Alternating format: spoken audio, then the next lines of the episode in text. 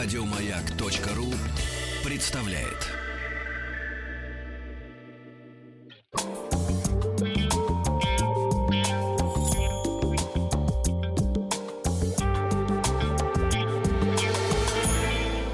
Сладкая жизнь. Нет, не слипнется, потому что бублик у нас сегодня. Он же сушка, он же баранка, он же крендель, он же калач. Эти слова обозначают один и тот же хлебобулочный продукт. Бублик появился оказывается, благодаря еврейскому повару. 1616 год на дворе. Согласно разным летописям, э, тут вот пишут, что хлебобулочные изделия, имеющие кольцевидную форму, э, появляются э, среди еврейской общины. В 17 веке, во время польско-турецкой войны, когда город Вена был отвоеван у турок-завоевателей, малоизвестный еврейский кулинар, содержавший небольшую булочную, преподнес в честь победы польскому королю необычное хлебобулочное изделие в виде круга, которое имело форму стремени, то есть Круг — это вид, а стремя — это форма. То есть кружок, представь себе, с ножками, а ножки вместе. Кружок с ножками, а ножки вместе. Mm-hmm. А, представил себе, да. То есть это не только круг, а еще и треугольничек получается. Нет, это круг. Круг, да? Да. Но ножки вместе. Но ножки вместе, да. Ага. Сложно понять. Смотри, букву «С» берем. Берем. И тянем ножки до образования буквы «О». Угу. А, вот на что. Неза, незавершенный круг. Да. Хотя в те времена бублик назывался бейгла. Бейгла. Бейгла. На... Ну, сейчас бейгла же тоже есть. На идише. Особенно большую популярность, особенно большую популярность э, бейгла имел в Европе и Америке. Он буквально стал любимчиком на европейской американской кухне.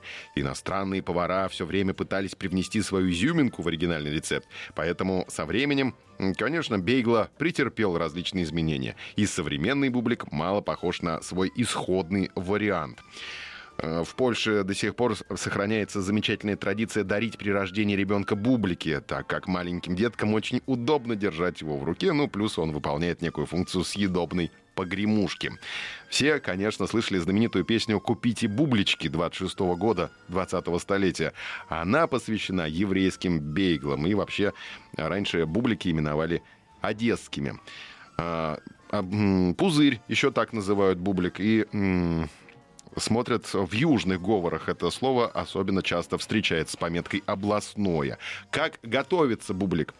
Самый главный секрет. Нужно отварить тесто перед выпечкой. Также делается с брецлями с немецкими. Вареное тесто. Вареное тесто в печку ставится. Сначала готовят пышное дрожжевое тесто, из которого формируют небольшие колбаски среднего диаметра.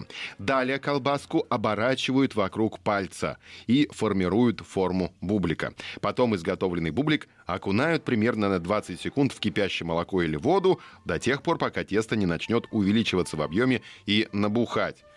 Немцы окунают обычно в раствор соды такие крендели свои брецли. Сваренные бублики достают шумовкой из кастрюли и выкладывают на противень. В отдельной миске смешивают желток с молоком до получения густой массы и обильно смазывают ей верх бубликов. А потом бублики отправляются выпекаться в духовой шкаф до тех пор, пока не подрумянится.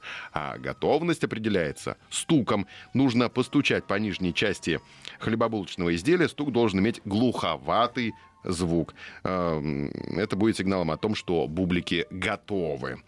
А сегодня на прилавках э, различных булочных и кондитерских, каких только бубликов не встретить. Есть и жареные, есть и заварные, есть и сдобные, с есть маком. и слоеные, и с кунжутом тоже, а также есть с изюмом, и даже есть с луком, луковые бублики. Ой, я не ел таких никогда. Часто после посыпки бублики обильно смазывают взбитыми белками или сливками.